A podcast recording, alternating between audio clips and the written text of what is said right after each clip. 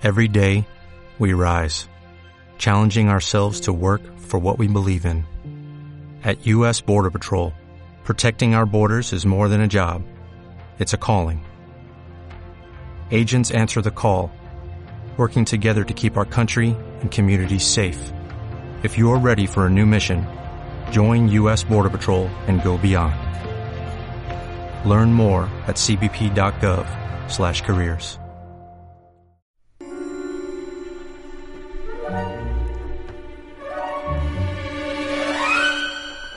Inforadio presenta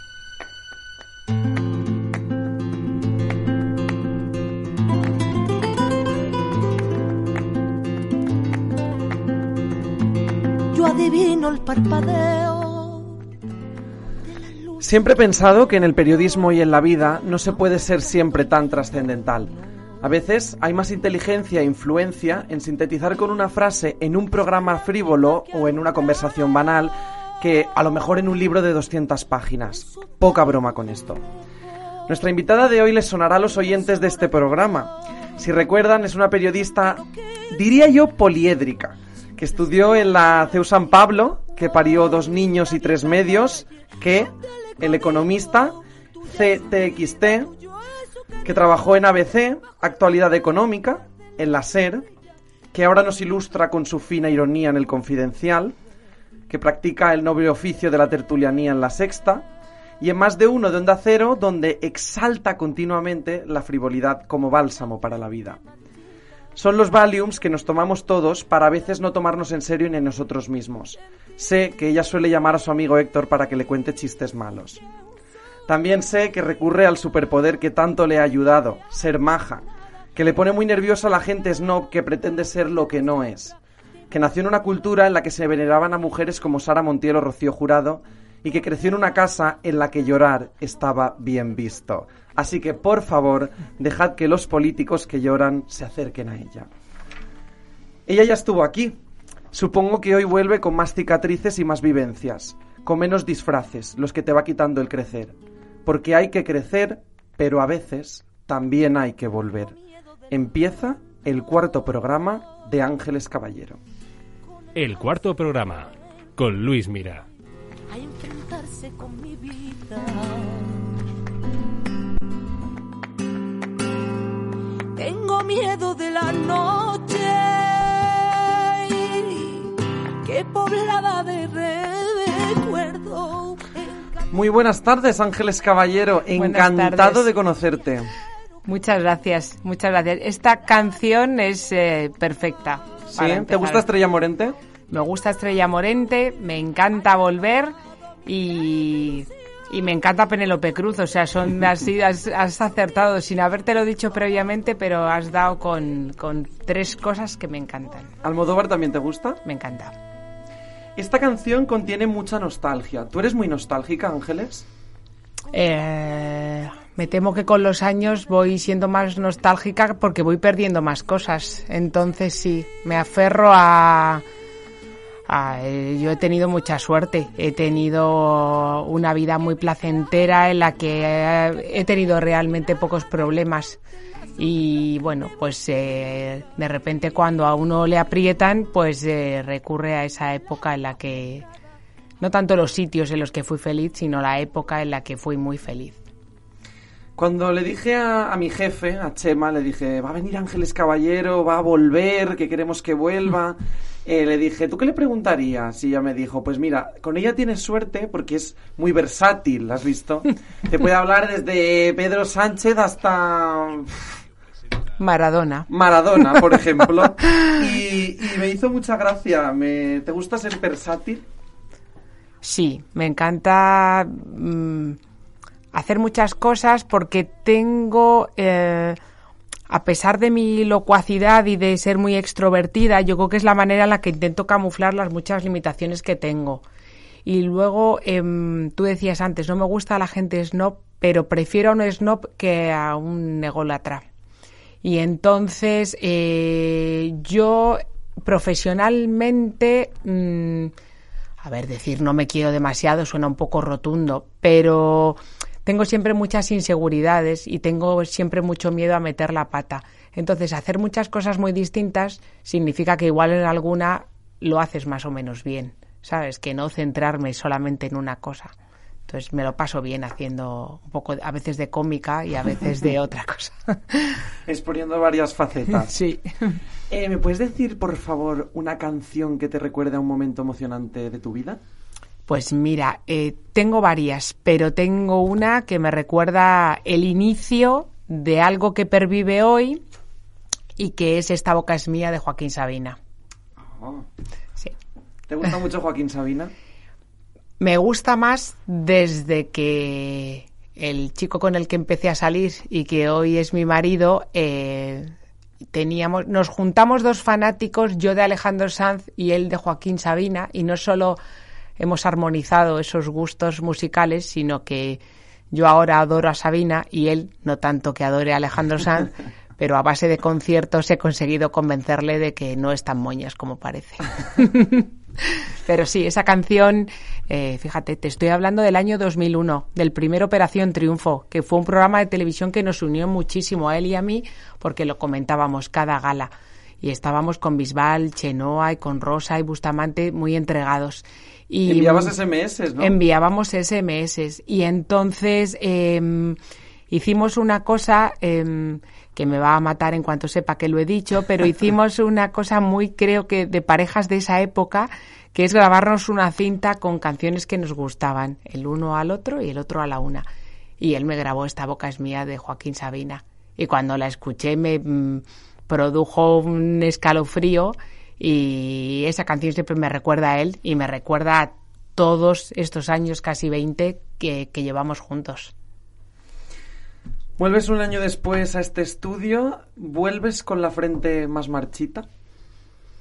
Em, vuelvo con lo que se gana con los años, que es eh, sarcasmo y es eh, un aterrizaje un poco más forzoso del que yo pensaba. Si me llegan a decir hace un año que voy a venir ahora como vengo, mm, yo podía intuir que iba a volver un año después eh, sin madre, pero no pensaba que de esta manera.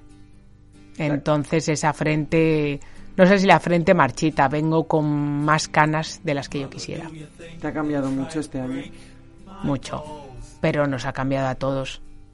Estas cosas me dan, y de hecho cuando falleció mi madre, en, algunos de los medios con los que colaboro, que bueno, eh, me daba muchísima vergüenza que me trataran como si fuera una voz autorizada, porque yo soy un testimonio más de los miles que hay afectados por la pandemia. Pero es verdad que no, casi todavía no me lo creo. O sea, hay una parte en la que todavía me, me cuesta pensar que eso es irreversible. La muerte de mi padre fue tan convencional y, y esta ha sido tan brutal que pff, aún tengo como chispazos en los que de repente pienso que vo voy a volver a ir a verla. ¿Qué significa la vida en seis bolsas de basura? Uf, pues significa ver reducidas eh, tus pertenencias eh, en esas seis bolsas, esas seis bolsas que yo no me atreví a ir a recoger, pero que las recogió el fan de Joaquín Sabina en la residencia y las llevó a la casa de mis padres, que hoy es mi casa. Eh, las llevó y las guardó en un armario y las escondió para que cuando fuéramos eh, yo no las viera. Pero esas bolsas de basura se vaciaron. Las vacié, yo sola, encerrada, las vacié, me quedé con ropa, otra la descarté y me llevé objetos personales de mi madre como las gafas que yo fui con ella a la óptica porque ella entre las muchas enfermedades que padecía tenía una diabetes y la diabetes llegada a un determinado grado te provoca prácticamente la ceguera. Entonces mi madre empezó a dejar de ver y yo la acompañé le hice unas gafas estupendas y preciosas que perdía cada dos por tres, pero que las he buscado tantas veces esas gafas en distintas partes de la residencia donde estaba que me he quedado con ellas y tengo también las de mi padre. ¿Te has quedado con muchos objetos de los que te devolvieron? Sí. Me he quedado con cosas porque... mm, porque hay cosas en las que... O sea, mm, hay gente que decide despegarse. Quizá eso también forma parte de la nostalgia. Pero me he quedado con cosas. Y ahora mi armario es... mm, me parece eh, precioso, no tanto por cómo es la ropa, sino porque hay ropa de mi madre, hay ropa mía y hay una Rebeca que se ponía siempre mi padre para estar por casa. Y es una Rebeca elegantona. Y eh, a veces cuando estoy escribiendo me la pongo. Y hay algo ahí que me... Pues sí, me gusta así. Me gusta quedarme con cosas. Eres de símbolos. Eres- ¿Te gustan los símbolos? ¿Te gustan los amuletos? ¿Te dan fuerza? Bueno, mm, nunca he sido demasiado en ese sentido de tema de amuletos y tal. Pero por eso te digo, con los años sí. Este reloj que tengo era de mi padre y llevo una cadena al cuello en la cual está la alianza de boda de mi madre, la cruz que llevó mi padre en su comunión y una medalla de la Virgen de los Ángeles, que es la patrona de mi pueblo, de Getafe, que por eso me llamo así, que nos compramos mi hermana y yo en el último ingreso hospitalario de mi madre en noviembre, o sea, hace prácticamente un año. Y que nos la compramos porque ya fue cuando nos dijeron que empezaba paliativos y que ya era cuestión de esperar. Y nos la compramos y la llevo. No lo considero tanto amuletos, lo considero objetos que no considero ni que me den suerte ni nada, pero me hace mucha ilusión estar así tecleando y, Y verlo. y verlo ahí. Tú has dicho que no, que te daba reparo que te considerasen una voz autorizada, no querías que te considerasen, pero tú eres consciente también de la repercusión a la que puede llegar eh, pues tus artículos, que cuentes tu experiencia durante la pandemia. Fíjate, yo, o sea, no, no soy tan ni tan consciente y tampoco incluso me gusta pensar en la, en la repercusión. Eh, todos esos artículos personales que no solo he hecho en el confidencial, también hablé del fallecimiento de mi padre en, contexto, em, es casi más un ejercicio de, de egoísmo, de, de desnudarse porque mm, pierdes a tu padre, pierdes a tu madre, pero también pierdes el miedo. Entonces eh, lo cuento y hay una parte en la que te hace mucha ilusión que te digan que alguien se ha visto eh, reconocido en ti, porque luego te das cuenta de que en el fondo, e incluso con la pandemia, hay muchísimos patrones comunes. Igual que nacemos despojados, también morimos prácticamente de la misma manera. Y entonces, a pesar de las circunstancias y a pesar de tal, hay determinados patrones que la vejez se repiten exactamente igual. Yo, es, como he estado en- he sido el relleno de un sándwich eh, con niños pequeños y con padres mayores, pues te das cuenta de lo mucho que se parecen. La primera vez que le cambias un pañal a tu padre eh, es un bofetón que lo haces de una manera además mecánica, porque yo me acuerdo perfectamente, claro, en un cuarto de baño del hospital de Getafe. Y entonces de repente dije, le estoy cambiando el pañal, pero, o sea, vi lo brutal de esa escena y de ese cambio de roles cuando salí de allí me fui para mi casa y él se quedó ingresado. Entonces ese tipo de, de cosas compruebo que lo pasamos todos los hijos que cuidamos de los padres. La vida es un ciclo, ¿no? Sí, la vida es un ciclo y esa parte, esa parte es feroz, pero es probablemente de la que más se aprende. Yo he aprendido más cuidando a mis padres que teniendo hijos. Creo que ahí es donde se te, ahí es donde te retratas en cómo cuidas. Y yo creo que esta es una de las cosas que nos ha demostrado la pandemia. La pandemia nos ha puesto un espejo delante y nos ha ayudado a comprender y nos ha dado bofetones con las dos manos cómo hemos cuidado y qué hemos cuidado.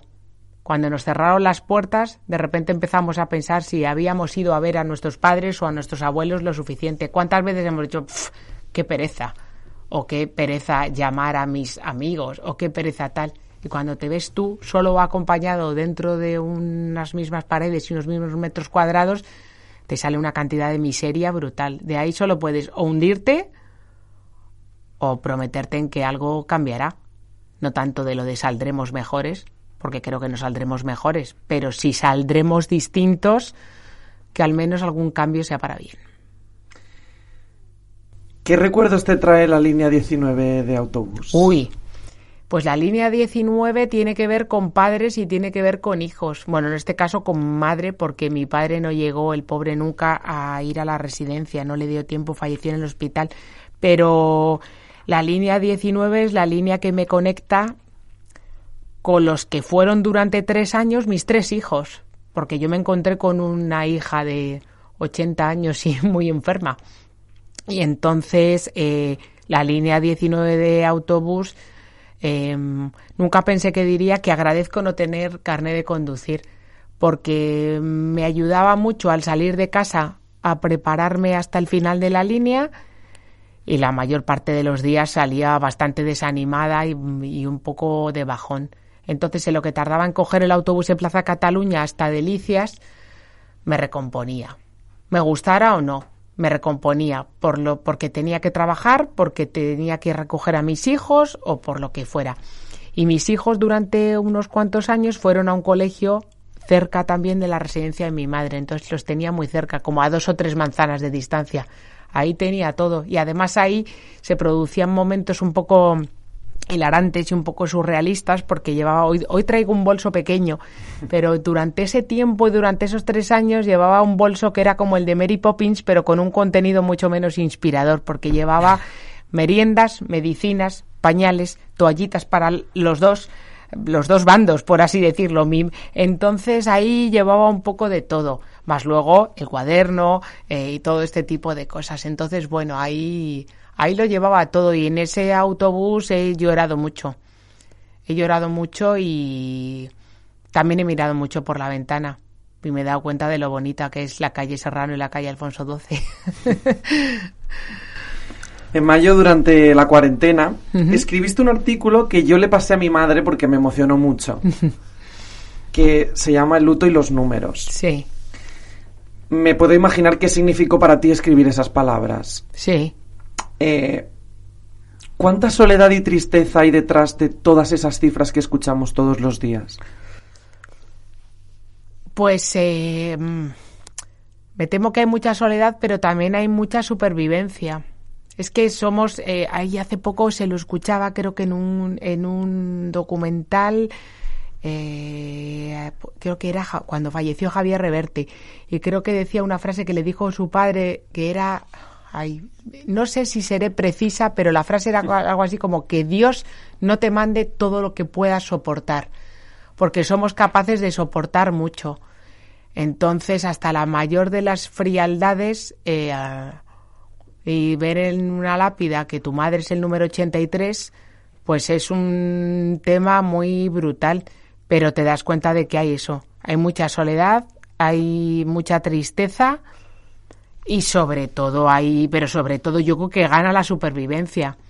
Porque hay una parte en la que, mm, o sea, quiero decir, eh, cuando llegas a casa, en mi caso, después de enterrar a mi madre y ver ese 83, eh, hubo ahí un momento en el que hay una foto ahí en mi móvil en la que yo estoy muerta de la risa con todas las lápidas detrás, porque uno de mis primos que, que vino, éramos solo cinco, y uno de mis primos antes de despedirnos, eh, abrió el maletero del coche y sacó un montón de docenas de huevos porque él comercializa huevos y entonces hay una foto en la cual yo estoy con los ojos llorosos y muerta de la risa, rodeada de los míos con la distancia y como tres cajas de huevos ahí encima. Entonces, bueno, ahí al final llegué a casa y nada más llegar eh, entramos por la puerta mi marido y yo y lo primero que dijeron mis hijos es ¿qué hay de comer? Entonces me abrazaron y me dijeron ¿has pensado que vas a hacer de comida? Y entonces dije es que hay que seguir, es que ellos han perdido también a su abuela, pero tienen hambre y eso siempre gana, el hambre siempre gana. Pues mira, hablando de tus hijos, eh, el periodismo en cuarentena. Sí. Tema interesantísimo. Quiero decirte, eh, las filas como tú llamas en casa. Cambiar el escribir un bar en un bar que tanto te gusta por los metros cuadrados de tu casa. Ha sido un infierno. Las conexiones para la tele con las nuevas videollamadas. Eh, creo que vi que te tapabas, creo que vi que te tapabas con, una, manta, para la, hacerlo de Alsina. La radio, la radio eh, mirando una pantalla y no ver la cara de Carlos Alsina, que para mí es mi brújula. O sea, de- yo creo que después de mi, de mi marido y de mi padre, es la- el tercer hombre que más calma eh, me produce.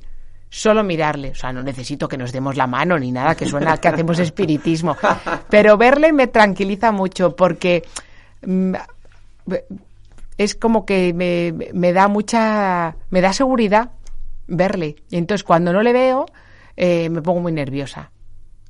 Y Ya. entonces, eh, pero el periodismo en el confinamiento ha sido un infierno. Para mí ha sido un infierno. Me han cercenado. eh, o sea, yo vivo, mm, yo facturo y me pagan por, por ver. No tanto de por ver lo que otros no ven, que alguna vez cuando me lo dicen digo, por favor, qué vergüenza, veo lo que ven todos, lo que pasa es que yo tengo un- una miopía un poco tendente a lo kitsch y quizá me fijo en cosas que otros a lo mejor también ven, pero no quieren poner sus crónicas afectadas, siempre llena de referencias cultas. Pero, pero el periodismo en el confinamiento ha sido muy duro, pero no ha sido solamente duro para mí, ha sido duro para muchísima gente, con niños más pequeños que los míos, eh, mm, en una casa absolutamente privilegiada en la que hay tres ordenadores y parecía aquello los juegos del hambre. Todos por- peleando por un ordenador porque yo tengo una clase online, porque yo tengo que escribir, porque tengo que ver una comparecencia, porque tengo un Zoom, porque tengo que ha sido terrible. Y yo es que la mayor alegría de la nueva normalidad o de fase 1 de ya tal fue volver al bar. Yo volví al bar, al bar y dije, ya habrá Ahora vacaciones o ya habrá tal, ya estoy aquí.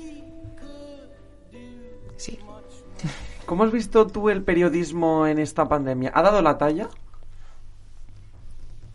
Uy, no lo sé, porque he de decirte que le he dedicado al periodismo menos tiempo que cuando no había pandemia, porque estar también eso todos metidos en casa, eh, ver un informativo, ver un telediario no me hacía solo daño a mí. Mis hijos estaban hartos, otra vez Pedro Sánchez, este hombre porque sale tanto y otra vez no sé quién. Entonces, eh, optamos por tratamiento de choque. Entonces nos hemos visto Zulander, Aterriza como sea, Leslie Nielsen y, y Ben Stiller se han convertido en mis, mis dos eh, agarraderos en este momento. Entonces las series tal, entonces no le he hecho mucho caso al, al periodismo. Pido disculpas desde aquí, Ca- casi ni al mío ni al de otros, ¿sabes? O sea, mandaba lo mío y, enviar, está. enviar, adjuntar artículo, enviar y dar siempre las gracias porque alguien te lo va a editar. Y hay que ser muy cuidadoso. Yo siempre se lo digo a Nacho Cardero, que es mi director, y él igual a veces piensa que se lo digo por hacerme la graciosa, pero yo creo que hay que cuidar más a ese tipo de personas que trabajan en los periódicos que a los propios jefes. Con los jefes siempre uno tiene que ser muy educado y muy cumplidor, pero con la gente de la que depende que lo tuyo salga bien, edición, fotografía, infografía, con todos esos hay que ser muy educado, especial. aunque ni los conozcas. Yo cuando mando un artículo se lo mando a un montón de gente y siempre buenos días a todos, muchas gracias, besos, cuidaos. Soy así, soy un poquito repipi, pero porque mm, hay que dar las gracias siempre. ¿A ti te gusta la buena educación? A mí sí, El dar Aunque las gracias, el saludar, el... sí. Y con mis hijos he sido tan pesada que ya les sale solo. Sí. Sí. Y de hecho, lo que me sorprende, y no para bien, es que haya gente en un restaurante, en un bar, que cuando dice mi hijo Diego, que va a cumplir en poco, pocos días, eh, 10 años, cuando dice, John Steve, por favor, y eh, qué niño más educado. Y yo pienso, no, es que, ¿cómo no te va a decir, por favor? Pero sí, me gusta la buena educación. Me gusta la buena educación y no me gustan los faltones, Salvo contadas excepciones. Porque Si me hacen reír. claro. O que me hagan reír. Claro. ¿Y a ti qué te ha salvado en esta cuarentena de, el- de estar al borde de un ataque de nervios? Pues no me ha salvado nada porque he estado al borde del ataque de nervios en muchas ocasiones. Ni el Merlos Place. Me divirtió más el Ponce Gate. Ah, Claro. Yo soy más del Merlos Place, fíjate. Claro, pero yo creo que es por una cuestión eh, generacional, incluso me atrevería a decir. Es que quiero decir, ¿sabes? En, en- en el caso Ponce se juntaban eh, todas las cosas de, de una España eh, que creo que tiende un poco a desaparecer. O sea, el torero casado con la chica que, que, que, que tiene la capilla en la finca, o matrimonio irritantemente perfecto, eh, siempre guapos, siempre bien peinados, ni una muesca, y de repente se hace TikTok, se sube a un cocodrilo hinchable y se lía con una de 22. Es que me parece alucinante. O sea, es que me- casi me, te- me atrevería a decir que me lo podría imaginar de cualquier torero menos de él. A mí no me gusta la gente que es- da esa imagen en que nada le mm, perturba. O sea, que parecen como las parejas de fotocall siempre chirrían. Se rompieron Brad y Angelina y yo a partir de ahí ya dejé un poco de creer en el Ya, amor. ya está. No. Salvo el mío. Pero bueno, en el amor romántico, ¿no? ¿Tú Claro. eres romántica? Yo sí. Sí. Sí, hombre. Si me gusta Alejandro Sanz, eh, no puedo. Pero no sé si eso me convierte en romántica o me convierte en una cursi eh, redomada. Pero sí, a mí me gusta. A mí me gusta mandar. El otro día hablaba con una amiga que me decía que, que ella había sido educada en, en, en una absoluta austeridad de los afectos. Y entonces acabó, acabó, le, le dije, uy, pues si yo cada vez que te escribo y te mando un WhatsApp, soy de las que manda corazones que laten y cosas de estas. Enseguida, ¿eh? No necesito tampoco un nivel de confianza atroz. Eh, y, y entonces me decía, ya, ya, es que me sorprende. No me dijo, no me gusta, sino que me dijo, no, no, me- bien, porque así me hace sacar un poco la parte. Pero sí, soy un. eh, y, y esta eh, pandemia eh, compruebo em, que no está, no, no es para gente como yo. O sea, yo hoy no te hubiera dado el codo. Tampoco sé si te hubiera dado besos, yo te habría abrazado. Yo también. Entonces, eh, esto de llegar y hacer como una especie de ejercicio de esgrima, de nos saludamos y, y tal, y con el codo. No, yo soy muy de abrazar y muy de tocar. contacto sí, físico. Sí, sí, sí. Eso Eh, también es una educación, ¿eh? Claro, yo he crecido, tú lo decías, he crecido en una casa donde estaba bien visto llorar y donde yo hasta el, último de los suspiros de mis padres hemos ido de la mano. A mí no me ha dado vergüenza ir de la mano con mis padres y besarnos y todo esto. Es una manera de educar. Hay gente que esa educación sentimental es como una ordinariez, besarse en público. Una vez salimos de la cuarentena, desescaladas, fases, empezamos a una nueva normalidad, un lenguaje ahora que ya conocemos todos. Una vez sales, eh, quiero decirte, tú habrás echado de menos el no ir a eventos, el tema de ir a tomar notas a la calle, el tema de ir al Congreso. ¿Cómo es ir al Congreso? Pues ir al A Congreso, un debate de investidura. pero antes de la pandemia. Antes de la pandemia, claro, antes de la pandemia. Ay, yo, yo disfruto mucho. Sí. Sí, sí. Pero es que yo he procurado siempre pasármelo muy bien.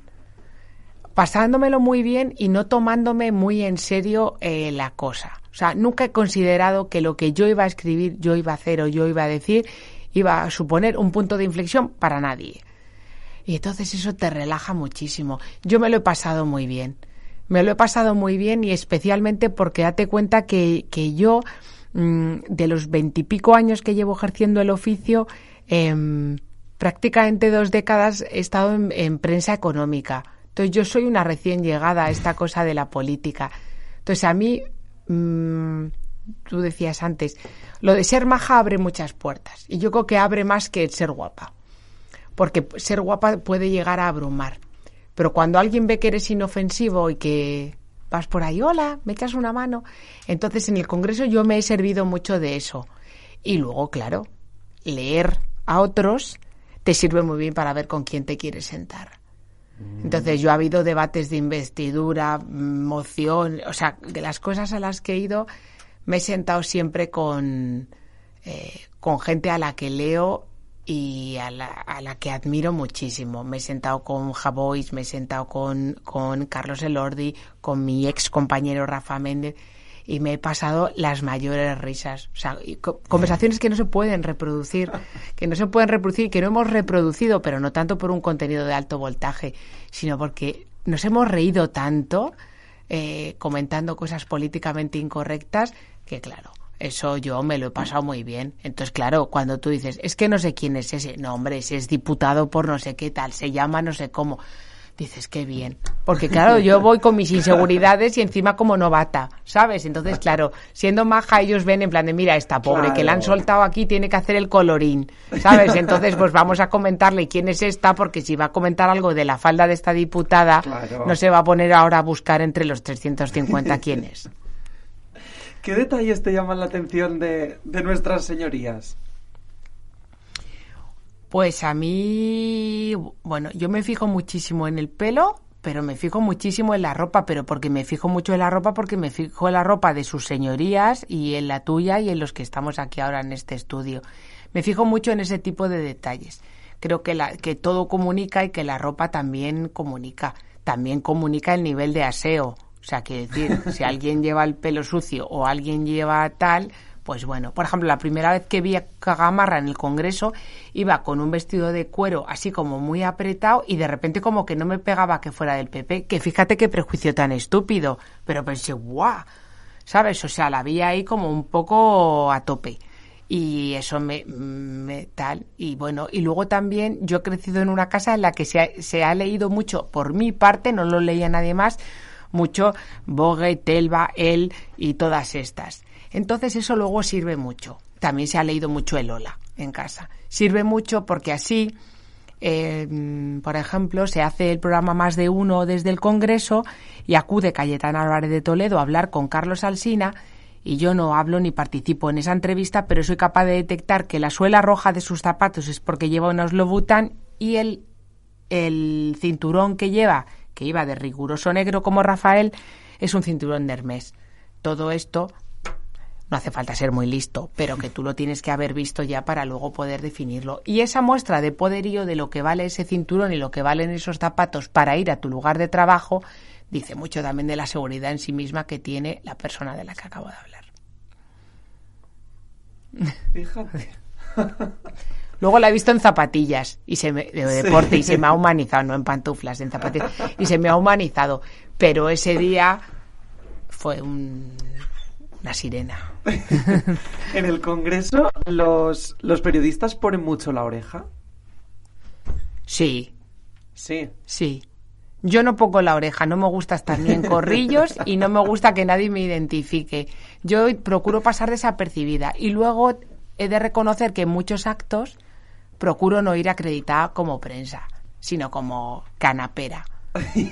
Entonces eso me permite mezclarme muy bien. La presentación del libro de Santiago Abascal, eh, en el manual de resistencia de Pedro Sánchez. Yo me siento donde se sientan los amigos, fans y entregados a la causa. Me parece más interesante analizar eso que al final en una mesa que estamos ahí 20 periodistas, ahora no, claro, pero unos cuantos periodistas pegados, todos con prisa, todos hablando por el móvil. Eh, me, se me producen muchas interferencias. Entonces, para lo mío, yo prefiero pasar desapercibida. ¿Y cuál es esa relación con los políticos? Porque yo sé que a ti te da miedo, mm, no quieres que te los presenten, te da miedo conocerlos. Sí, a mí no me gusta no me gusta conocerles porque tiendo mucho a la empatía. Y, tienes miedo de que te caigan bien. Tengo miedo, sí. Tengo miedo de que me caigan, no tengo miedo de que me caigan bien, tengo miedo de que como me caen bien, pues luego autocensurarme. Ya. Y entonces no quiero. O sea, quiero libertad en ese sentido. Pero reconozco que en algunos casos eh, no estoy vacunada. O sea, en algunos casos ya tengo, tengo empatía y luego hay una parte en la que lo agradezco. Porque hay veces que esas personas, por lo que sea, son el fueguecito tuitero del día y yo sé que si no las conociera habría entrado al trapo como una leona. Y entonces como no entro me siento mejor persona. ¿Sabes? Por no, por no atizar, no tanto porque sepa, es que esta persona está pasando por un problema personal, pero es que pienso, con la de días que he tenido yo malos, que afortunadamente no he tuiteado, pero que podía haber tuiteado y ciscarme en lo que fuera, pues no es necesario. Ya. A mí hay una cosa que además es que me gusta mucho de ti, yo creo que es muy importante en la vida, pero en el periodismo, en la vida en general, yo creo que es importante eh, que las personas podamos leer un libro complicado, eh, interesantísimo, que senta a cátedra, que podamos leer eh, Lola, que podamos salir por la tele y decir una chorrada y frivolizar y decir de todo, ser un cachondo. Y quiero decirte, y también reírte de ti mismo. ¿Tú crees que eso la tele eh, es la que más lo consigue? ¿Es la que más espectáculo hace que las personas den? Depende, depende. La tele puede sonar esto un poco contundente, pero yo creo que la tele se parece, es el medio que menos se parece al periodismo. Mm. Y yo lo que hago en la, en la tele es, si me apuras, casi lo más serio de todo lo que hago pero pero yo no creo que se consiga donde más en la, en la tele. Yo creo que se consigue dependiendo de cómo lo vayas, eh, lo vayas buscando. Yo hay dos personas a las que leo mucho y a las que, bueno, es que a las que quiero, digo, porque no son mis amigas, pero bueno, las conozco y por esa tendencia a la empatía. Yo la primera vez que me di cuenta de que se podían mezclar eh, cosas eh, muy diferentes eh, y habrá para algunos que sea petarde, otras no, fue leyendo a Elvira Lindo y luego después a Rosa Belmonte, que es capaz de mezclarte a Gracita Morales y es una mujer con una cultura vastísima. Yo me identifico más o quisiera parecerme a, ¿por qué no decirlo? Y ella lo sabe, a Luz Sánchez Mellado, que me parece una ah, mujer eh, extraordinaria y tampoco la conozco. Quiero decir, hemos coincidido en dos cosas y ella iba con su libreta y yo iba con la mía. Pero, y ella, por ejemplo, en la pandemia, es que ella lo, llevaba de antes. Ella eh, perdió a sus padres antes. Entonces reconoció en algunas de las cosas que yo escribí cosas que tenía ella más o menos reciente y reconozco que he tenido con ella una relación de mensajes de WhatsApp y algunas cosas que me han conmovido mucho más que con gente de mi familia, incluso con amigos. Hay veces que con un desconocido tú te despojas más y ese desconocido también se atreve a compartir algo contigo que a lo mejor no sabe alguien con quien comparte su vida o alguien con quien habla todos los días. Porque no hay esa implicación, ¿no? Claro. Pero yo creo que el espectáculo, dependiendo de dónde tal, yo la, mi, o sea, soy un poco macarra en, en, en los artículos, pero luego mi vena más o sea, yo es que, bueno, quiero decir, lo pongo en la bio del confidencial. O sea, yo quiero ser Lina Morgan. Entonces, como quiero ser Lina Morgan, el que me da la oportunidad de serlo es Carlos Alsina. Entonces, claro, yo ahí, en fin, o sea, salvo cantar, ya no sé qué más me, me, me, queda. Y empecé haciendo la tertulia política. Entonces, yo creo que se puede hacer, hacer un poco de todo. La gente que tiende a meterse dentro de una cajita y de no salirse jamás de esto tal, Mm, me parece bien si a ellos les parece bien, pero yo creo que te... Mm, o sea, quiero decir, yo no me creo que tú vayas a la sala de espera de un dentista antes de la pandemia y no eches un vistazo si hay una revista del corazón antes de que te saquen una muela. Pero eso hay gente que nunca lo dirá y que nunca lo escribirá. Me parece absurdo. O sea, quiero decir. ¿Qué pasa? Claro. ¿Qué te crees? ¿Que Pedro Sánchez no sabe lo de Enrique Ponce? Pues claro que lo sabe. O sea, y entonces quiero decir, o sea, si yo un día en una charla que no he tenido y probablemente no tenga jamás con Pedro Sánchez, el hombre se humaniza de esa manera, ya no podré nunca escribir de él, pero diré, ah, claro, tan tontos no son de no enterarse de estas cosas. si es lo que vertebra España, eso, el caso Cantora, de todo eso hay que saber también. Ver, eh, Luz Sánchez Mellado precisamente eh, eh, leía un, el otro día una entrevista que no sé a quién le dijo que si no sabes quién es Belén Esteban, no digas que eres periodista. Sí.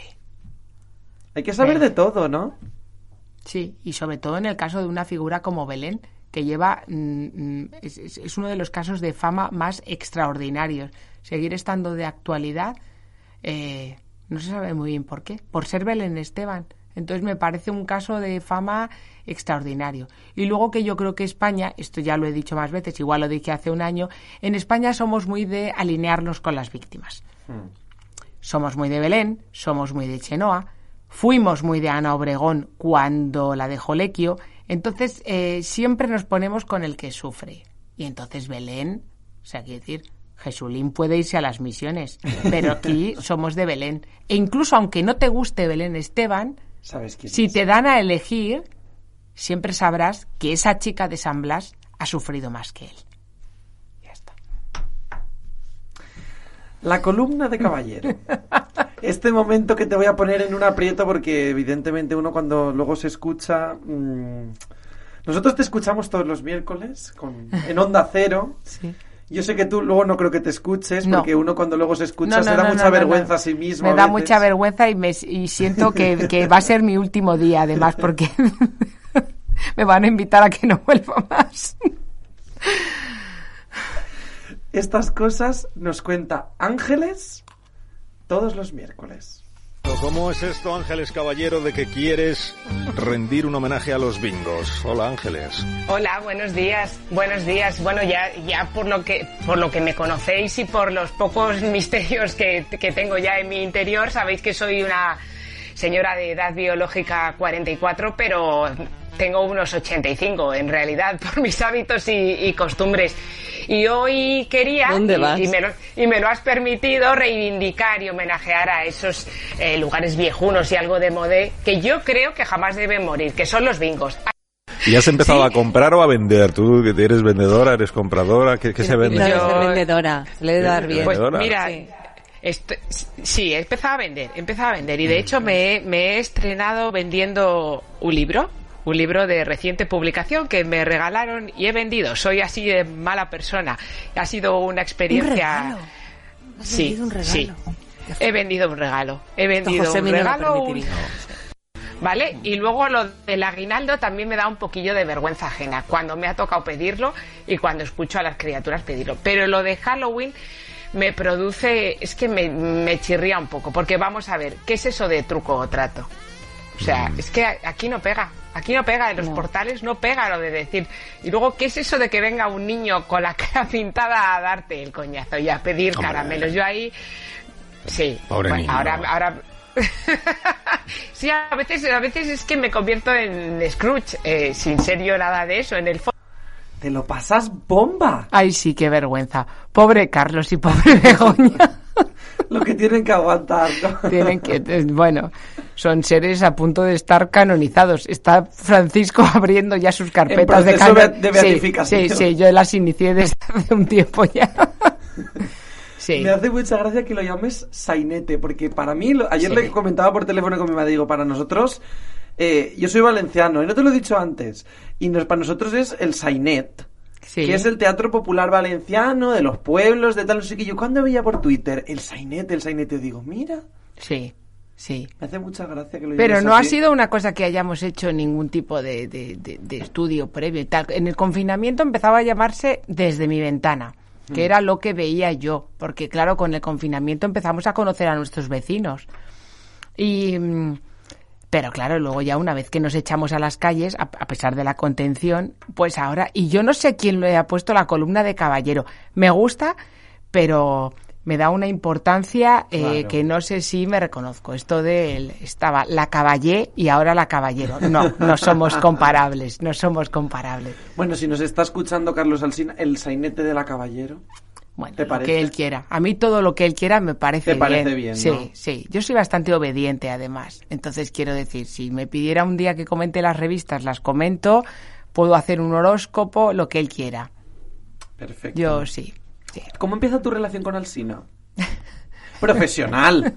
Que no se vaya nadie, no, vayas a aparecer, no vayas a aparecer en las revistas y te No, veas no, no, no, no, no. Eh, pues mi relación con Alsina eh, empezó un día en el que me empezó a seguir en Twitter y yo me puse nerviosísima. Y entonces le dije a mi marido, me ha empezado a seguir Carlos Alsina y me dice, ¿y tú qué has hecho? Digo, seguirle. Y me dice, pero no le seguías, así como regañándome. En plan de, no, no sigues a No la gente que hay que seguir. Entonces yo seguí y la cosa se quedó ahí y tal. Y entonces de repente me mandó un mensaje privado y me dijo, "Eh, ¿me puedes dar tu teléfono? Y yo, por supuesto, se lo di. Me dijo, ¿estás llamable? Y digo, sí. Y me llamó. ¿Te dejas ser tú misma? Sí. Sí. Eso se agradece en un jefe. Sí. Sí, sí, Que puedas desarrollarte. Pero tengo que decir que, que, que él, o sea, que me deja ser eh, yo misma eh, y también me dejan ser yo misma en otros, en otros formatos. Quizá en el formato en el que aún me cuesta un poco quitarme el corsé es en la tele. Tele. Pero ya con Mamen Mendizábal he alcanzado un nivel de Complicidad. total. Y entonces de vez en cuando yo, o sea, no hago tal, pero de vez en cuando suelto alguna, alguna perlilla y, y de momento no me ha dicho que le parezca mal que las haga, ¿sabes? Tú vas poquito a poquito marcando Sí, el... Sí, pero con Carlos yo es que creo que, a ver, mm, mm, Carlos es un- una persona absolutamente profesional, pero conmigo eh, ha demostrado una bondad extraordinaria. Mira, hasta me emociono un poco y todo. Me ha apoyado en momentos y, y ha tenido detalles conmigo que no olvidaré. Entonces yo, o sea, si me pide ser un mono con platillos, lo haré. Porque confías en él. Sí. Porque le quiero. O sea, le quiero y le admiro. Fíjate, no pensé yo que iba a llorar, pues mira, he llorado y me, me he pintado hasta el eyeliner y todo. Pero, pero sí. Entonces me deja ser yo misma porque, a ver, también yo lo digo de mí misma, pero no es falsa modestia. O sea, yo soy un poco simple, yo soy bastante... ba- Se me ve venir rápido. Entonces, claro, el hombre me llamó y, de- y debió pensar que yo era una analista mm, política más. Y entonces cuando vio, yo creo que le debió surgir, nunca se lo he preguntado, pero le debió surgir eh, probablemente por las pausas publicitarias. Porque a lo mejor yo me fijaba en algún detalle y le decía, a veces era por producto de los nervios, de estás con Carlos Alsina, la tertulia política, te escucha un montón de gente, tú no, o sea, yo siempre me siento un poco impostora como si me hubieran invitado ahí porque me ha tocado en una especie de tómbola. Entonces, claro, yo para liberar los nervios, pues en el estudio, como hay un montón de pantallas, pues a lo mejor comentaba de, uy, pues qué mono está no sé quién, un poco en plan portera, portera o portero, que no se me ofenda a nadie. Y entonces yo creo que él me ha ido viendo así y ha debido pensar, a ver, esta mujer aquí, o sea, yo llegaba ahí mm, a la, tertulia tengo que agradecer además a María Jesús, que es la productora del programa, porque siempre le preguntaba por los temas, pero porque yo iba en el metro hasta, hasta, hasta San Sebastián de los Reyes empollándome todo, con una sensación, o sea, un cuaderno lleno de cosas, llena de datos, por si me preguntaban qué iba a decir. Luego igual no decía nada de lo que ponía ahí, porque salía por, por peteneras. Pero, pero sí, pero era, era un tema, entonces yo creo que él vio, a ver, esta mujer, esta mujer ha venido a este mundo a reírse, entonces vamos a darle en la otra parte. Entonces él tampoco me ha dicho, oye, mira, es que en la, en la tertulia yo no te veo, entonces vamos a pasarte a la risa.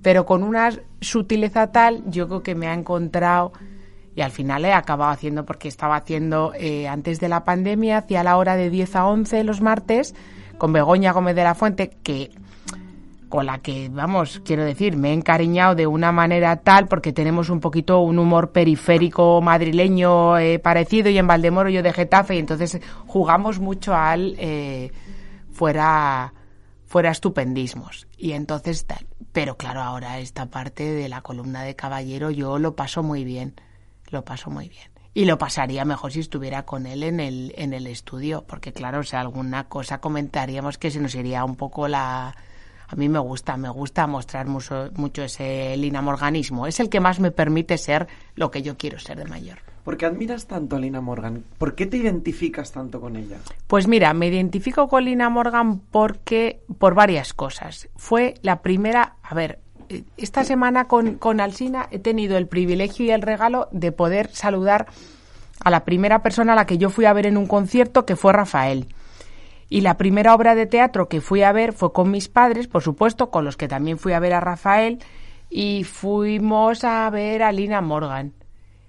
Y luego, viendo la trayectoria de Lina Morgan y luego viendo eh, lo que ha hecho Lina Morgan, eh, me ha parecido una mujer con muchísima gracia, que ha sido la típica maja que ha triunfado, eh, que aparte de algunas obras siempre se ha rodeado de el pibón inalcanzable, y ella hacía de la tonta del bote, giraba la pierna, Y entonces a mí en ese papel me reconozco mucho. Eh, porque siempre es mejor que una se sienta la tonta del bote y alguien te diga, pues eres bastante lista, a creerte que eres súper lista y que alguien te diga, anda, hija, que aquí has patinado un poquito. Y, ¿No es y- preciso ser guapa? No, no, pero ayuda a una barbaridad. Claro. Vamos, claro. Entonces, bueno, tampoco vamos a renegar de la belleza. Eh, yo admiro mucho la belleza ajena y procuro sacarme el mayor partido a mí misma. Pero con lo de mm, eh, Lina Morgan es una... Y además yo creo que es una mujer a la que no- se le ha, ha tenido un enorme éxito, pero probablemente eh, no se le ha dado el reconocimiento que merecía. Una mujer que se hizo de repente empresaria en una época en la que no había empresarias, o había muy pocas. Y con poco postureo, yo creo. Sí. Y luego Con con poco- esa cosa de misterio, ¿no? Sí. O sea, se ha ido y no sabemos, mm, intuimos cosas de ella, de su, de su vida íntima, de si era simpática o no, pero lo daba todo en el escenario. Y entonces a mí eso me parece... Es que hoy tenemos todos muy poco misterio. Entre redes sociales, en no sé qué y tal, pf, ya no queda nada, ¿sabes? Tenemos muy poca capacidad de sorprender.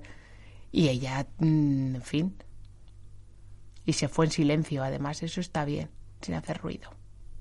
Y sobre todo también, yo creo que con no tenía... Me da mucha vergüenza haber llorado, ¿eh? De- con esto, me da mucha vergüenza Ah. haber llorado. El pobre Carlos, si se entera de que he llorado, he llorado por él, va a pensar ya que ya sí que no me llama para el próximo miércoles. Ya sí que ya... No, es mi último. Ayer fue mi último día, por lo menos saludé a Rafael, ya.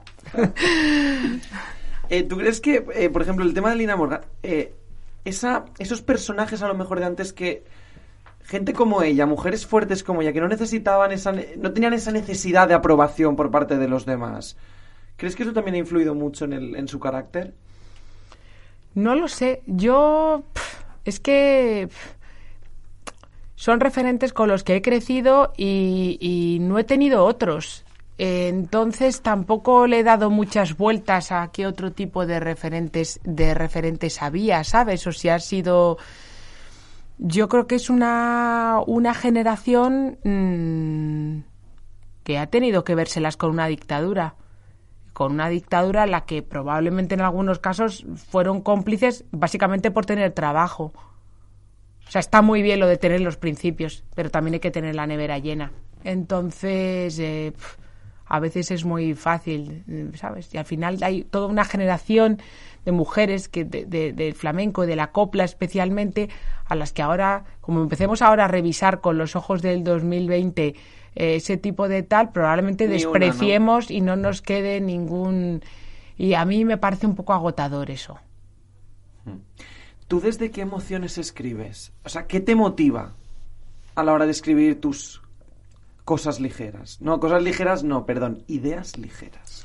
¿Que qué me motiva? Pues mira, muchas veces es lo primero que se me pasa por la cabeza y le junto otra cosa y digo, dos más dos, cuatro, venga, tira, que tienes que escribir otra cosa. No parto de ninguna intención premeditada ni nada por el estilo. Eh, las cosas surgen así y, y ya está. Algunas veces me guío por la actualidad, otras veces decido que la actualidad que la cuenten otros porque si va- ya va a haber cinco columnas que hablen de los presupuestos generales del Estado, pues para qué voy a escribir yo otro más. Claro. ¿Qué te está pareciendo curioso últimamente? ¿En qué te estás fijando? Pues me fijo en lo que me fijaba antes. Por ejemplo, esta mañana mm, hubiera deseado tanto ir a un desayuno de Nueva Economía Forum con Esperanza Aguirre, pero ha tenido que ser por streaming. Pero ha sido el tiempo suficiente para darme cuenta de que estaba más punky que nunca y para darme cuenta de su fondo. Cosas en las que me fijo yo. O sea, fondo. Es un, era un fondo con una biblioteca extraordinaria. Vale, hasta ahí nada. Mucha gente tiene bibliotecas extraordinarias, pero Esperanza Aguirre tenía una foto enmarcada en un marco de plata, es decir, un marco de plata como el que tengo yo con la foto de mi boda que me regalaron, eh, con una foto de ella saludando a un papa. Y ese papa era Ratzinger. Y me ha parecido, claro, a ella, ella le vio cuando era Ratzinger, pero me ha parecido una gran declaración de intenciones. porque Esperanza Aguirre no sé si tendría una foto con el Papa Francisco y la pondría en su biblioteca. Llámame malvada. Llámame mal pensada, ¿no? Sí, pero me, me sigo fijando en lo mismo de, de, siempre. Quiero decir, el otro día he de confesar... Al final es lo mismo, ¿no? Sí, he de confesar que en la entrevista que dio el vicepresidente segundo del gobierno, Antonio García Ferreras, en Al Rojo Vivo, hay un momento en el que él, como hay una especie de tensión entre ellos, hace así y de repente pensé, ay Pablo, tú tienes lorzas como yo, te entiendo. Se pasa tan mal cuando te aprieta una... Sí, y pensé luego es que este hombre no duerme, no vive. Ya está. Eh, me gusta que lo que estás diciendo, te fijas en detalle. Tú no escribes desde, el, desde la intelectualidad. ¿Tú crees que hay mucha prepotencia en el, en el elitismo intelectual? Yo creo que no, no sé si diría prepotencia, diría mucha pose. Diría mucha pose porque en la distancia corta eh, nos parecemos todos mucho.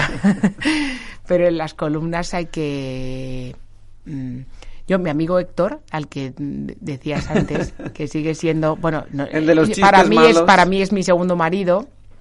Eh, mi amigo Héctor, me acuerdo una vez que empezó un artículo, nos conocimos trabajando en un periódico y económico y entonces empezó su texto citando a Maimónides. Y entonces siempre se lo recuerdo porque lo hizo absolutamente a propósito de voy a escribir sobre una pyme murciana, pero voy a empezar citando a Maimónides porque nos, nos divierte mucho cuando, ¿sabes? Siempre nos reímos mucho y que me, que me perdonen los fans de este, de este cantante, pero siempre nos reímos mucho cuando estamos hablando de los grupos que nos gustan o de tal, ah, sí, Alejandro Sanz y tal.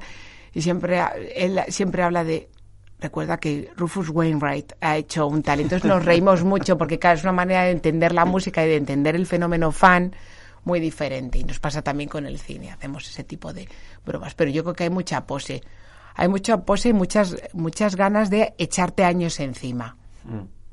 ¿Sabes? Como de. Yo ya leía eh, lo que leían. ¿Sabes? Estas reivindicaciones, a mí, a mí me, mm, no he leído tanto como quisiera de él, pero estas reivindicaciones permanentes a umbral. Me cansan. ¿Tú alguna vez has vivido ese esnovismo por tratar los temas que tratas? ¿A qué te refieres? Si realmente has sentido alguna vez que algún compañero o, o, por, o algún periodista o los lectores, por tratar los temas que tú tratas, por fijarte a lo mejor en las cosas que tú tratas, que algunos podrían considerar banales, frívolas, para nosotros estupendas, para otras el, el demonio, si alguna vez ese esnovismo, ese elitismo, lo has vivido alguna vez. Bueno, a ver, eh, los lectores no se parecen nada. El lector mm, que te leía en papel o que me leía, podía leer algo en papel hace unos años que el lector en Internet. O sea, lector en Internet puedes hacer un análisis, o sea, hasta los mejores analistas, estoy pensando por ejemplo en el Confidencial, José Antonio Zarzalejos, Ignacio Varela, hasta a ellos siempre puede haber un o una cretina que diga menuda mierda. Con lo cual, a mí que no me van a decir, ¿vale? Entonces, eso, pero eso realmente al principio sufría y luego ya mi director me dijo, prohibido leer los comentarios de los lectores. Entonces, seguro que te desean buenos días. No, ¿verdad? no, no, no, no. Y más, si encima eres mujer, todavía hay, o sea, se les abre el abanico de, de insultos. Pero eh, en cuanto a compañeros, mira, yo no tengo la piel especialmente fina. Entonces yo no voy pensando que cada comentario que me hacen es un agravio. De hecho, a mí me divierte que sea un poco de nosotros hacemos análisis, esta hace el colorín. Pero no lo dicen como, y ahora que pase el mocho después de irse, sino que a mí me divierte, porque es un poco en plan de, pues desde la risa yo me desahogo también. Entonces, si todos los días tuviera que ser súper intensa, lo pasaría fatal. O sea, lo habría dejado. No lo habría podido soportar. Yo leí hace poco eh, un artículo de Sergio del Molino en El País, que también colabora en Más de Uno, lo sé. Cuando se estrenó la serie de La Veneno, ¿Sí? que estábamos en, en, ya en la cuarentena, en, al principio de la cuarentena, la de los Javis, ¿la has visto? No. Pues te la recomiendo. Pues escribí un artículo que ayer estaba por la noche y estaba hablando por teléfono con Carlos, que nuestro amigo Carlos, y le dije, mira, me estoy acordando de una cosa que leí, porque quería para terminar así la entrevista, en plan, para que se vea ahí los oyentes que digan, ay, madre mía, cómo termina la entrevista, tal. Sí. Y leí una cosa que dije, esto para mí representa mucho la forma de escribir que tiene Ángeles. Te lo leo. De Sergio del Molino. De Sergio Caray. del Molino. A partir de unos materiales frívolos que la mayoría del público y de los escritores considerarían escombros, los Javis construyen un mundo verdadero, porque no hay nada frívolo en su alabanza perpetua de la frivolidad. Oye, eso es precioso. ¿Qué te Es parece? que, es que alimentarse de lo que otros desprecian es maravilloso. Yo soy muy de utilizar las obras, hasta en la nevera de mi casa, con lo cual, ¿cómo no lo voy a hacer en el periodismo? Me gusta mucho. Es un piropo y además Sergio del Molino, pues en fin. for- ti- tiene parte de una balda de mi biblioteca, en la que no tengo fotos con Ratzinger, eh, eh, está dedicada a él y a otros autores. O sea que Pues esto ya te lo vas a conocer un poco el año pasado que hiciste, pues te voy a decir ahora unos nombres y tú me dices lo primero que te venga a la Ay, cabeza. como llore con alguno más, ya no, no sé qué va a ser de mí. Ya no hay, no vengo una tercera vez. Que deberíais, por cierto, si vienes tres veces, hacer como en el hormiguero. Te damos un una- pin o algo. Claro, claro. ¿Sabes? No, tú eres la musa de este programa. tú ya lo sabes que eres la, la musa. Yo te voy a decir unos nombres y tú me dices lo que te parezca, ¿vale? Perfecto. Concha Velasco, Uy, super jefa. Nadia Calviño, Sobriedad. Mame Mendizábal, Admiración. Cayetana Álvarez de Toledo, eh, vocabulario. Miguel Bosé. Un guapo que se ha vuelto loco. Creía que ibas a decir se pinta la raya mejor que yo. No, porque no se la pinta bien. Sí. Federico Jiménez Los Santos. El mejor cómico de este país. María Patiño. Una señora que no tenía que haber superado tantas veces. Lina Morgan. La musa de este programa y de mi vida. Javier Marías. Un genio. Getafe. Mi casa. Ángeles Caballero. Una más. Una chica del montón.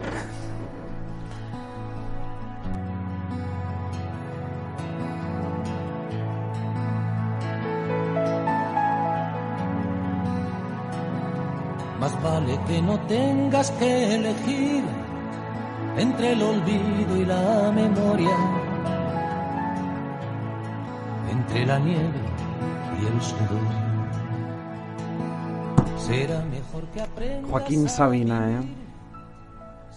Joaquín Sabina. ¿Cuántos recuerdos? Sí. Empezamos con la melancolía, ¿cuántos Sí, recuerdos? sí. Pero es bueno, ¿no? Lo que decía yo al principio, es bueno. Venir con cicatrices, como decía Ana Milán, morir con cicatrices. Hay Yo que quiero- reivindicarlas. La frivolidad, las cicatrices. Eso que te lo llevas para adelante. Yo te quiero agradecer porque cuando contacté contigo yo le dije a Carlos, yo quiero conocer a Ángeles Caballero. O sea, se lo dije así tal cual, yo quiero conocerla a Ángeles Caballero. Y cuando contacté contigo enseguida, por supuesto, claro que voy, enseguida yo te dije, eres la única que ha repetido. Y tú te pensabas que yo te lo decía porque era como que habíamos llamado a la gente y no querían volver a venir. No, no, no. Es que que eres la quería única... criticar. Digo, ¿cómo que no quieren volver a venir? ¿Pero esto qué es? Tú eres la única a la que hemos dicho, no, no, queremos que vuelva. Queremos que vuelva. Y tú me dijiste, es que yo soy una musa cercana. Sí. La musa de este programa Bueno, es ¿y cercana. por qué me llamaste tú musa? Yo nunca diría de mí misma bueno, que soy ya, musa. claro, claro, claro. Pero soy eso. Esto lo dicen muy bien los americanos, lo de ser the girl next door. O sea, la chica de la puerta de al lado. O sea, ya está. ¿Tú crees que la clave, pero ya no solo en el periodismo, en la vida, es ser cercano? Uy, es no darse importancia. Es que si no te, agotas de una manera brutal. Pero sí, hay que ser cercano. Siempre me acuerdo en la biografía de... mm, En el documental de Alejandro Sanz, Lo que fui es lo que soy, que por supuesto he visto y por supuesto el libro he leído. Recuerdan eh, sus, sus managers de la primera época que cuando hubo el primer super bombazo de fans con Pisando Fuerte, Alejandro Sanz no dejó de ir a cualquier radio pequeña a hablar de su éxito. Y él hablaba de que te llama Radio Algeciras, voy. No, pero es que los 40 principales, vale, pero también a Radio Algeciras. Eso acerca mucho a la gente, ¿no? Bueno, es ser agradecido Y y, ser educado. Y es ser educado. La buena educación. Claro. Y luego, sobre todo, porque das tantas vueltas que de repente. Igual el año que viene te vengo a pedir trabajo, así que haz el favor de acordarte de este Escribías momento. tú esto de, de los finales de carreras y todo eso, cómo acaba la gente al final. Por eso es importante tener los pies en el suelo. Sí. No me quiero ir sin antes preguntarte cómo va el tema de comprarte un teatro en la Latina. Está regular. Está regular, ¿no? Está regular. Pero Está porque regular. no ves algo que te guste, que se ajuste a lo que tú tienes, de- no lo ves, ¿no? Mi concepto de teatro es que aún no. Me, falta repertorio para eh, comprar el teatro de la Latina, aparte de dinero. Pero sí, pero no, pero algún día nunca se sabe. Es que mira lo que te decía. Después de venir de prensa económica, de escribir sobre empresas y emprendedores y tal, de repente ahora haciendo esto, haciendo un sainete de arniches, bueno, ojalá, con Alsina, pues nunca se sabe. Lo mismo me da por cantar, me presento a Eurovisión o yo qué sé. Yo lo que quiero, y que se lo he dicho ya a él, es salir en la que se avecina. Ah, tu hermano. mi hermano, mi hermano que no es hermano, pero yo Ya. es mi sueño, salir ahí, haciendo lo que sea. Ángeles Caballero, un placer. Hacía muchísimo tiempo que no me lo pasaba tan bien, te lo digo de verdad. Muchas gracias. Perdonad mis lágrimas y perdonad mi excesiva locuacidad porque he visto por aquí hacer como muchos gestos y he pensado que están diciendo que pare ya ese loro de hablar. No, no, no, no, o sea, antes me cargo yo a, a toda la radio. Antes me cargo yo a toda la radio. Gracias de corazón. Igualmente. Un beso. entre la nieve y el sudor. Será mejor que aprendas a vivir sobre la línea divisoria que va del tedio a la pasión. No dejes que te impidan galopar, ni los ladridos de los perros. El cuarto programa con Luis Mira. ¿No te encantaría tener 100 dólares extra en tu bolsillo? Haz que un experto bilingüe de TurboTax declare tus impuestos para el 31 de marzo y obtén 100 dólares de vuelta al instante. Porque no importa cuáles hayan sido tus logros del año pasado, TurboTax hace que cuenten. Obtén 100 dólares de vuelta y tus impuestos con 100% de precisión. Solo con Intuit TurboTax.